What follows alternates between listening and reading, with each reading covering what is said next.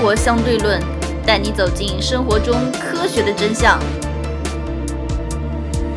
接着，我们来大概说一下保险的某些东西的发展史吧。嗯，最早、最早、最早的时候，在美国或者在欧洲国家，保险诞生的时候，是大家全部买一样的保险，一样的理赔。那时候没有什么大数据呀，也没有什么数据分析啊，反正保险公司给大大概知啊。之后，有人发明了把保险年龄给分段，比如说六十岁以上买六十岁以上的保险，嗯。五十多岁以上买五十多岁以上保险，嗯。四十多岁以上买四十多岁以上保险，三十多岁以上买三十多岁以上保险，三十周岁以下买三十周岁以下保险。那么这样子的保险公司区别对待保费，那么年轻人就会越来越多愿意购买，对吧？接着又有保险公司出了大招，年龄不按照十岁分了，按照每年来划分，每岁来划分。接着又有保险公司按照每月来划分，后来甚至又按照你的生日来制定这个保险费用的这个保险公司。这个目的是什么呢？目的就就是经济学上说的，对吧？你要把你那个不同的客户卖不同的价格，嗯，对吧？让让他这个费用价格差异化。其实这个背后的原理还是个大数据，它有一个预定的死亡率、你几月份生跟死亡率有关吗？年龄啊。你需要刻画到你是几月份生，你一月份的人生的人比五月份的人生的人死亡率高可能可能他可能没有每个月花几毛钱啊？他可能没有理由，他就是大数据反映出来，是吧？不，这这是发展过程中是因为年龄嘛，你像他，呃，比如说平均年龄是这个值，你肯定是年龄越长费用越高啊。他就等于哦哦，我我我懂你的意思，他并不是说你是几月份生，就是说你的年龄要精细化到比别人按按月算比别人大一个月细大两个月别人会越回来买你的产品。啊，好吧，接着保险就需要大数据了。我们嗯现在很多互联网保险，对吧？越来越多了，对它可以监控你的生活方式。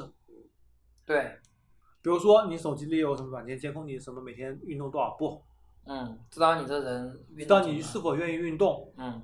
来相应的数据来算，知道你是否经常静坐，知道你经常在什么地方活动，嗯，你是家呃和公司两点一线，还是经常去酗酒到酒吧等等，对啊经常去酒吧消费那个健身房锻炼房等等啊，它是可以都可以通过大数据来进行你相应的你个人的这个匹配。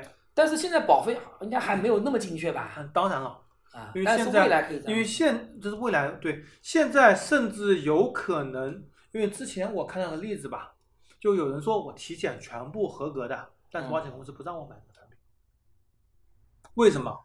因为它曾经有过一个结节，那个产品中明确规定，只要有结节的，就有可能是那个嗯肿瘤的前期征兆嘛，嗯，就不允许你买这份保险，哪怕你体检是再合格也不允许，有结节的人很多呀，对，因为这保险大数据是按照这类人来划分的，并不是按照你个人来划分。就是按照这类人你会稍微高一点点，对吧？这对啊。类会相对的话，它是一个大保险大类所以这家保险公司这款产品还没有精细到个人的这个嗯相应的你相应的数据，对吧？嗯然后包括现在很多互联网公司，比如说支付宝这种保险，做的非常大哦，支付宝现在保额收入非常高哦。嗯有些是他自己的，有些是代销其他公司的。嗯，他能够获得更详细的数据，而且他通过每天，比如说你付款，给你一笔什么保险金，你可以拿过去报销。嗯，比如说我妈之前一个什么病，看了一下，呃，医保先报，剩下钱拿过去支付宝保全报了，一分钱没少。嗯我妈一个朋友，医保先报，再找他自己保险公司嘛，找保险公司再报了一份，再保支付宝再报一份，还有钱赚。包括我们公司的同事，之前也是生病住院嘛，住了一个多星期嘛，支付宝里面保险金也是报出来了，不过没多少，没几块钱，嗯他那个用的比较少，可能才十几二十块。嗯支付宝就把你往这个一步一步一步步引入下去，给你点好处，嗯你就会更愿意在它上面买理财产品，呃，买这个保险产品。嗯比如说，支付宝在去年吧推出一款叫做相互保这么一款产品，对，相互保我老婆买的，是的，相互相互保，其实就是你前面讲的，万一出什么事，在这个盘子里面，大家把钱给你用了。对啊，相互宝的好处是什么？因为是支付宝做营销的，嗯它的这个管理费用全部支付宝来承担。嗯你交上去多少钱，赔出去多少钱，实际分摊，按照每十天分摊一次，嗯不用产生任何额外的费用，嗯，而且它有相应的大数据来保证你不能够骗保。对，这个是它可以直接保保证的，是的。所以这个相互保其实还是比较不错的。嗯当然啊，它也他有对这个年龄的歧视，因为所有人六十周岁以下所有人相互保保费都一样的，六十周岁以下一个词，六十岁以上一个词，嗯两个词而已嘛。但是就非常好啊，他要做到很好的消费者教育。嗯你要知道，我们生活中很多很多东西都是从消费者教育开始的。它消费者教育是教育你买这个产品啊，我能够很低的钱赔到很高的钱啊，我能够平时用支付宝付款，他给你这个钱你可以理赔出来。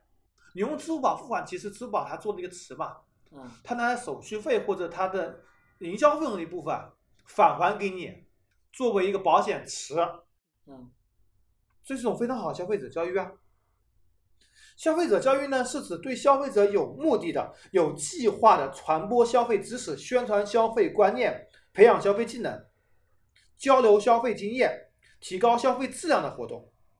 主要源于一些西方发达国家，是一种社会性的国民运动。其实这两年中国已经洗礼的够多了，使用滴滴打车，使用这些软件，是吧？嗯，它不都是消费者教育嘛，对，对吧？这个刷刷这个刷二维码，给你给给你各种补贴，对吧？嗯对给你各种都是消费者教育对消费者教育。消费者教育其实我们举几个很有名的例子，比如说，一九三八年，奥本海默家族动用了大量资金开始铺天盖地的打广告，是什么广告呢？A diamond is forever，啊，钻石恒久远，一颗永流传。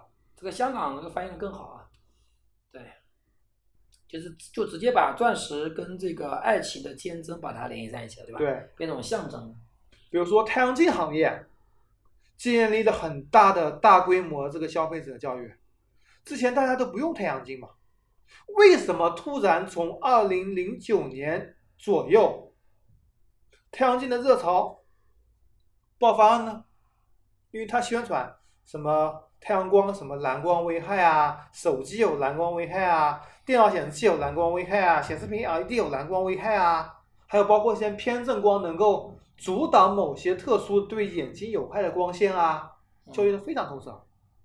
同时，我们还可以看到哈雷摩托嗯消费者教育教育的好吧嗯？UGG，澳大利亚的靴子牌子，前几年在中国就是消费者教育出来的，包括这两年的加拿大鹅嗯，羽绒服，对，一件羽绒服六千八千，对不对？包括哈苏的相机，你说哈苏的相机能比尼康佳能好多少？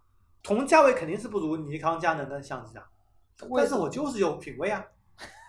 包括徕卡也是这个意思啊，我有自己的风格啊，消费者教育做得好啊。包括苹果也是这个消费者教育的高手中的高手。嗯，其实你要说消费者教育，说穿了还是一种营销策略嘛，是吧？嗯，一种比较大的一种一种比较战略性的营销策略。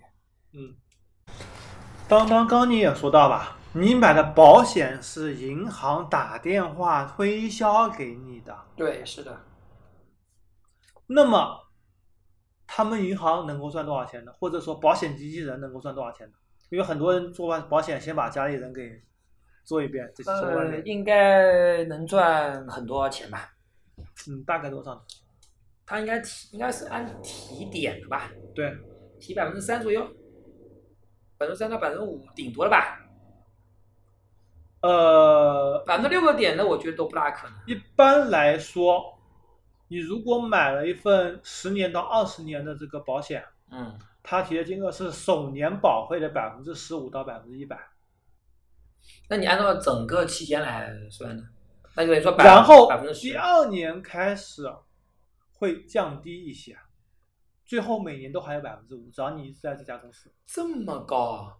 对，所以保险推销员而且你相当如果钱平时买的一年的那种重疾险，可以到百分之四十，啊，医疗险可以到百分之二十，意外险可以到百分之二十，那年金险可以到百分之十五。那我觉得不可思议啊！那他到时候他是要返还给我的，那他这个投资收益率应该要非常高才才行啊，否则他他他怎么覆盖得了成本呢？嗯，比如说你是，这他最多抽到十年啊。就比如说你买了二十年的产品，首年它是占百百分之十五，第二年开始百分之五、百分之五、百分之五、百分之五，拿九年，嗯，那么就是百分之六十，是你总共金额的百分之三，也就那万一有有人断保呢？呃断保那就是另外，就是保险不跟你跟你保险交易没有关系啊。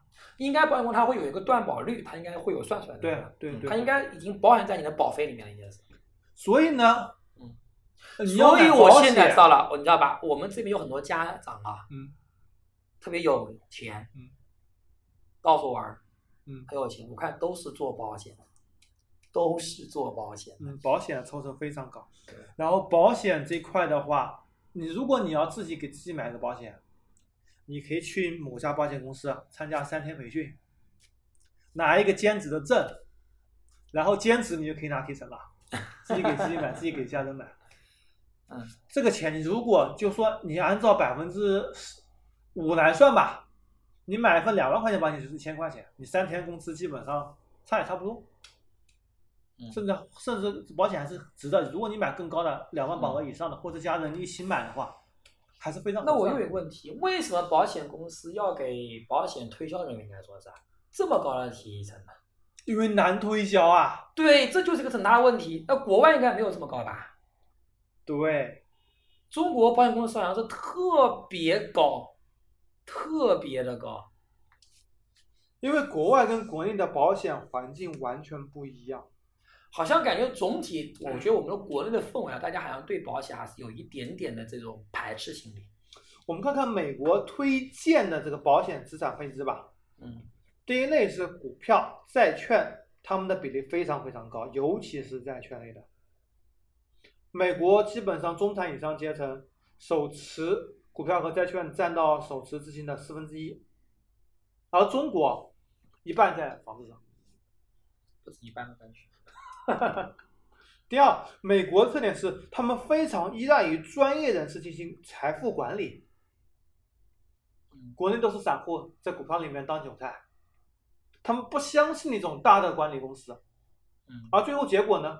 因为他们看了嘛，我一个股票涨停板就百分之十吧，我买你的基金一年也不一定能比大盘多多少，大盘涨两个点，你涨三个点好了，你涨四个点好了，嗯。我一年才赚百分之四啊，嗯，跟从银行有什么两样啊？我不如自己去买股票，还能冲个涨停板，对，会这么认为。对。而美国股市是长期大牛市，你买好的标的是长期赚钱的。嗯第三，美国中产以上阶级还注重商业性房地产投资，主要是出租类物产和未开发的土地为主。第四，美国他们保险是必要的资产配备手段。嗯嗯，标准普尔你肯定知道对吧？对。标准普尔有一个标准普尔家庭配置图，他建议把收入分为几个部分。当然了，这是这个资产是首先你把你自己最家庭最基本的，比如说什么房贷啊、吃饭啊、水电啊这东西给去掉去，嗯然后该怎么分配呢？他建议百分之十是短期消费预留，嗯就短期，比如说你可能会有三到六个月生活费。嗯第二部分是百分之二十存在这边是保命的钱，如果你在未来某个时间出现了紧急问题需要保命，你需要留百分之二十的钱在这里。嗯第三部分是百分之三十是投资股票、基金、房地产等收益高、风险也高的这个项目。第四部分是百分之四十是这样养老金等等拿来保本的钱，你要保证本金不遭受损失。嗯。这是个标准普尔推荐的这个资产配置图。呃，我个人认为啊，标准普尔的推荐啊，它不一定符合中国的实际国对，是不符合中国国情，但是它推荐是有很大的参考意义的。呃，比方说，你就以中国房子来讲好了，嗯呃，不管未来房子会怎样，我觉得都不可预计。中国房子确实比较魔幻啊，嗯不可预计。至少比方说你在五年前十这个十年前，房子说房子贵，已经至少说了十几年了。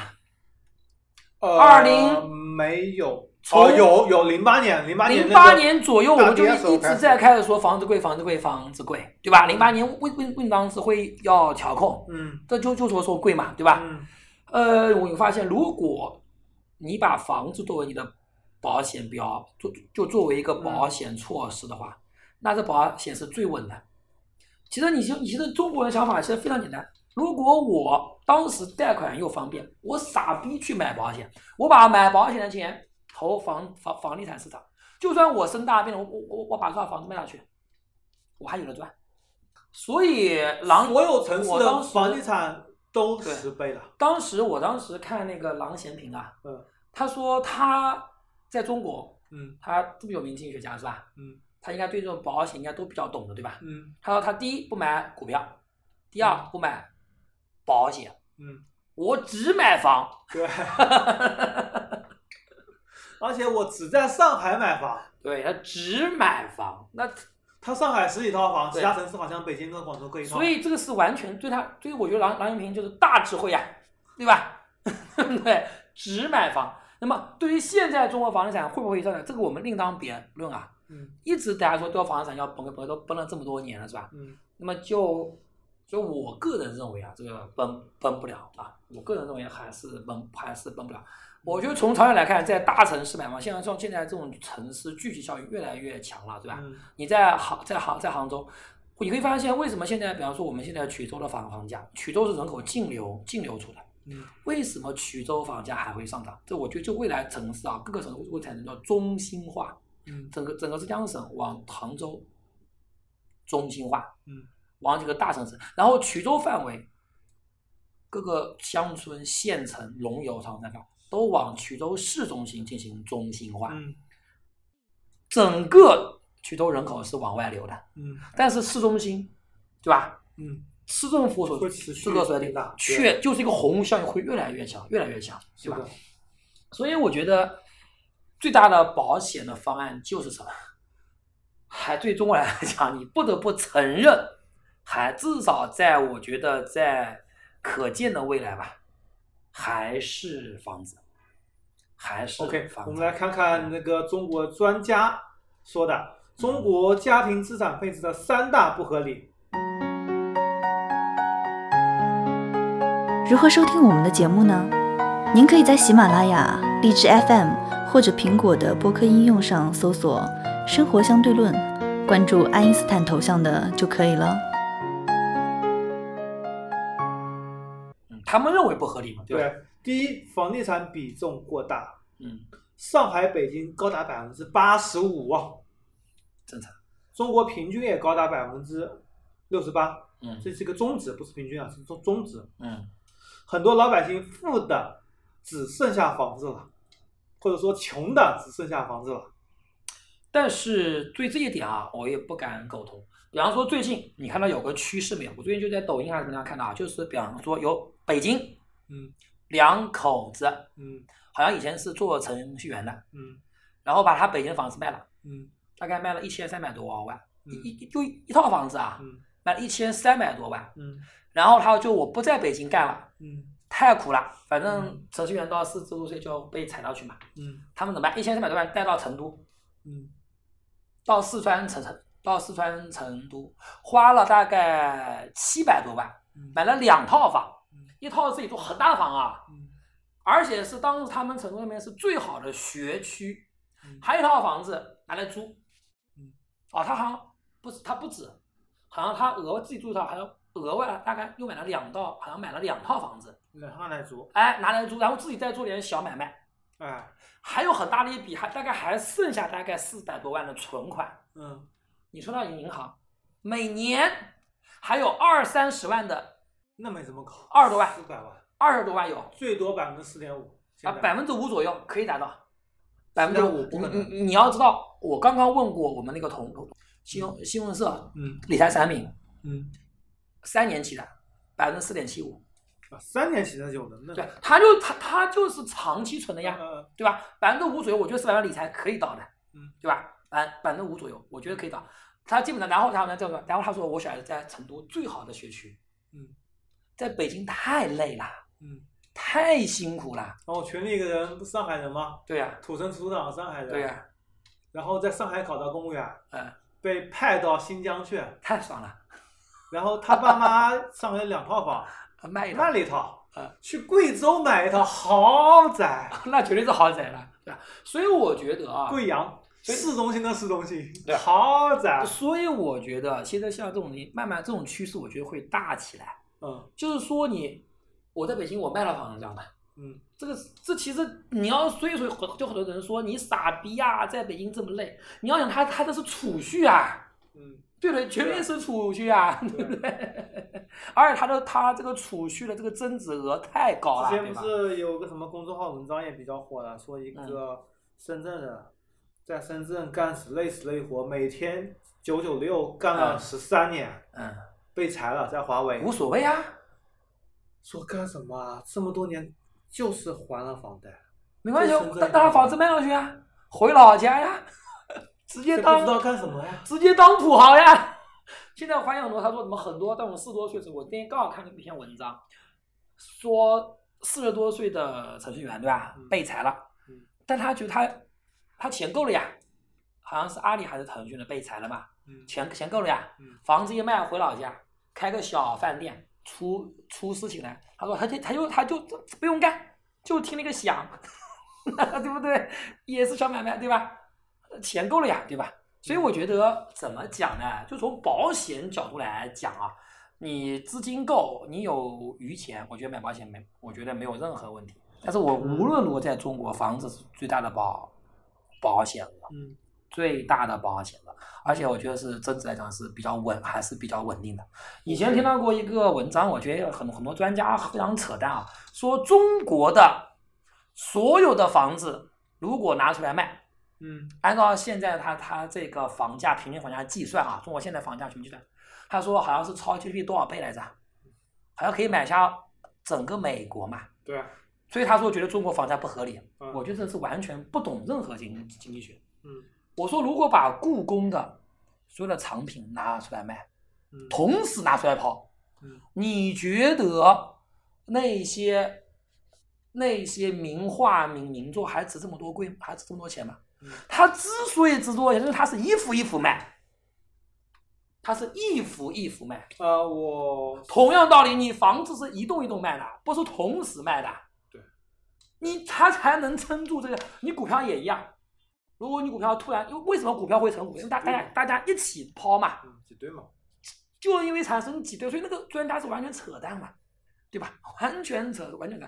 你要知道为什么中国可以支撑你这这个房价？因为老百姓他的忍受额，他的忍受度高，忍受度非常高。我就拿怎么卖，怎么着，对吧？你会发现很多中国的那个非常奇非常奇怪啊，他那个为什么说那个中国那个房租降不下来？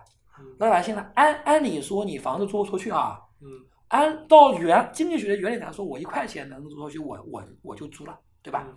到我的心上，我就不租，嗯我就是不租，就是因为这种心理在，所以他能把这房租给支撑牢，你知道吗？就跟那个 我宁愿空着，我我宁愿亏。你不能想象他是他他是怎么想的，但如果大对博弈论里面一对样，，如但如果大家都这么想，嗯你房租他妈这还真的就降不就降不下来，对吧？嗯对不对？就是这种博弈论，对吧？其实中国人买房子总体来讲，但跟美国比，嗯其实房它的这个贷款比率还是非常的低的。美国零八年成为，就是有的人你完全首付都没有，嗯，对不对？百分之十，这这就不可思思议了。嗯其实你说有一个首付，你每月你有首付，至少说明什么？嗯至少说明你的整个家族里面，嗯包括你的爷爷奶奶，包括你的外公外婆，包括你的爸爸妈妈，全部加进去，嗯至少大家还有赚钱能力的。嗯，你连首付完全都付不付不起来，说明你的整个家族都没有赚钱能力啊。嗯至少说明这一点吧。嗯所以我觉得中国你你说很多时候他说房房产崩溃，如果没有到我的心理价位，我大不了我不我不卖嘛，嗯我宁愿空着，我不卖嘛，嗯我不租嘛。嗯其实不反而导致大家，如果你某个人拿拿出来这卖的话，市场供？给，你看到的供给跟实际供给并不一样。对，其实很多人他可能是想要卖，嗯但他又不急着卖，嗯没有到我线下位，所以他只要你只要保证房子是一套一套卖的，嗯，房价你降不降不下来的。我记得我上个月九月初吧，嗯，那个自行车轮胎坏了，然后推自行车去捷安特换轮内胎。嗯，那捷安特老板说：“我说，朱老板你怎么又搬家了？”他说：“我以后再也不住政府的房子了。你看这个政府做些什么事情，房子要收回就收回，宽限时间都没有的。然后呢，房价弄得这么高。”他说：“你看了，衢州房价，只要有百分之五的人抛售，马上跌四分之一。这是肯定的事情，只要百分之五销售，肯定四分之一，对吧？他说这个百分之五人抛售很快就回来了，你看着，就你就在明年。你想想看，二十个人里面抛一个人，那就那你就相当于我们认识的人里面，对吧？嗯有好多就已经在疯狂抛啦。嗯那我觉得这这是百分百的，嗯对吧？我说，除非发生战争这种非常大的这种系统性的风险，对吧？嗯。我觉得大多数你有百分之五不可能同时抛的。嗯。如果跟我嘚吧嘚吧，说说到十多分钟，突然来一个电话，呃，过去谈电话也有事情了，那边说什么有什么自行车比赛了。所以他讲的是没有说如果百分之五的抛售，那关键是没有百分之五抛售的，对吧？嗯。三大不合理中的第二个，家庭资产配置中的金融资产占比过少。目前国内只占百分之十二，而美国是百分之三十六。那自然了，房地产这个房子的钱去掉去了，你剩下可支配资金就只有百分之三十二。我觉得这个正常，但是金融的确是太少。我觉得这个正常。你要想一点啊，嗯，呃，日本是多少？韩国是多少？这个可能我们数据不知道。对，但是中国高。但是我个我不知道啊，但是我个人认为啊，以美国为例，我觉得这个是不标准，因为美国它美元是世界货币。你还记得我早就讲了，美国为什么它这个股票市场和什么市场，它为什么这么的稳定，或者或者说它这个美国股票市场，包括美国的期货市场，对吧？在美国的 GDP 应该是好几倍吧？没有没有没有好几倍，差不多。期货应该是非常非常非常大，美国期货市场非常非常大。呃，不光美国期货市场，包括美国的债券市场非常非常大，对吧？最主要一点原因是它美元的地位在这边支撑在这边，对吧？它整个美元它它可以向全世界吸收这个资金进来，嗯包括避险资金，这发生的这个美元一定是最坚挺的，对吧？嗯任何地方美国到到处煽风点火，对它是最有利的，对吧？嗯所以你要说股票市场在中国股票市场，第一个不完善，嗯，第二个，美国的股票市场、期货市场、债券市场，它的风险的分散能力，它可以向全世界分散风险。嗯中国没有办法，中国只能老百姓分担。不是金融市场，你包括这个股票、期货，你很多人愿意把钱放在自己手里。呃，为什么愿意？你觉得中国股票市场，如果大家不愿意放，因为你这个实在是就跟就好比讲，你如果就把中国你说呢？你爸妈有多少钱在银行活期账户里面？这不这部分不属于金融市场。呃，这当然是不属于。我个人觉得老百姓的选择是不会错的，完全是对的嘛。如果一个人，我就说，二零零八年一个人投中国股票，嗯一直都没有抛，嗯，投二十万进去，嗯一个投了二十万，首付买了房子，嗯嗯，拍对脑袋你都知道，对不对？最后我估计那个人的资产上的一百倍吧，对不对？我就举个例，我就举个例嘛。所以我觉得中国至少在这个就是，我觉得如果人如果整个中国的科技迈过美国这一这一关了，人民币可以占到世界支付的百分之五到百分之十了。我觉得到这种程度上，我觉得啊，差不多，我觉得真正的中国可以变成逐渐变成，比如说上海、深深圳慢慢起来，真正成为一种金融中心了。股票市场变得比较的、比较的更加的规范了。我觉得那个时候，我觉得大家是会愿意、会愿意投的。我觉得是会愿意、会会愿会愿意投的，对吧？否则你现在这种情况下，你觉得 现在主要还有原因就是看病还是比较贵。看病怎么说呢？那你要看是看什么病了嘛？嗯，对，这反正哪个国家不贵？对，美国也贵呀。嗯那你要说欧洲国家，那那你如果是公立医院，你也看不到呀，嗯对吧？我觉得看病这种东西，我觉得不能作为那个，因为中国我觉得也也也这个已经算好，一般的疾病都给你、都给你包药掉。嗯那如果你这种进口药，这种非常大的病，那你确实没办法，嗯对吧？那确实没办法。第三点，总体借贷比例低，在中国资产中只有百分之五是负债，美国是百分之十五。中国人的负债太少了，啊，那我想想，那我觉得我可以把中国人的负债率往上升了。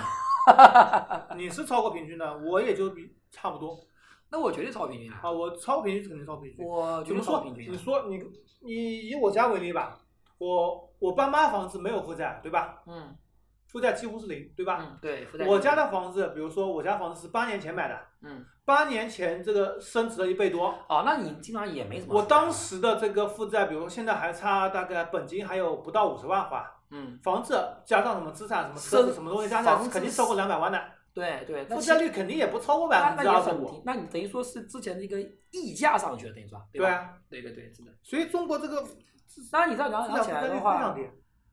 啊，那其实我也不高，我也不高，我第一套房子已经全部还还完了嘛。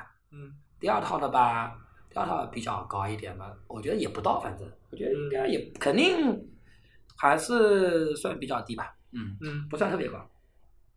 嗯反正这怎么样都百分之二十左右，已经算是很高了。加上我父母摊下去百分之十，嗯再摊我什么老丈人这么全家一去的话，真的只有百分之对五六七八了。对，你按照全家来讲，因为你按照全国平均来说啊，这么一摊，那基本上是非常非常低的，是吧？那是非常非常低，是的。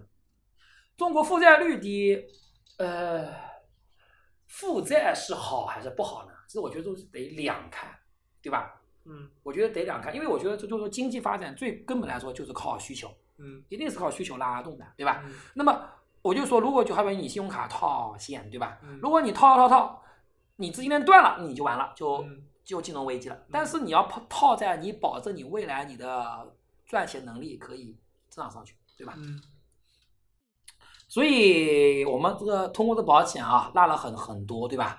其实我觉得保险的形式不是单一的，嗯，保险的形式不是单一的啊，房子也是一种非常好的一种，就最好在中国这是投资，这不啊是保险，对吧？我觉得这也是，我觉得这不能算投资，房子也是一种保，也是一种保险。嗯我觉得房子在中国来讲的话，投资属性来讲，除非你是，除非你是这种投机型，你你是完完全是贷款或者是套现来进行买房子，那你要那那你可能需要它房子短期要涨上去。从长期来看，我觉得房子是中国一个非常好的一个，既是投资品，也是保障品，对吧？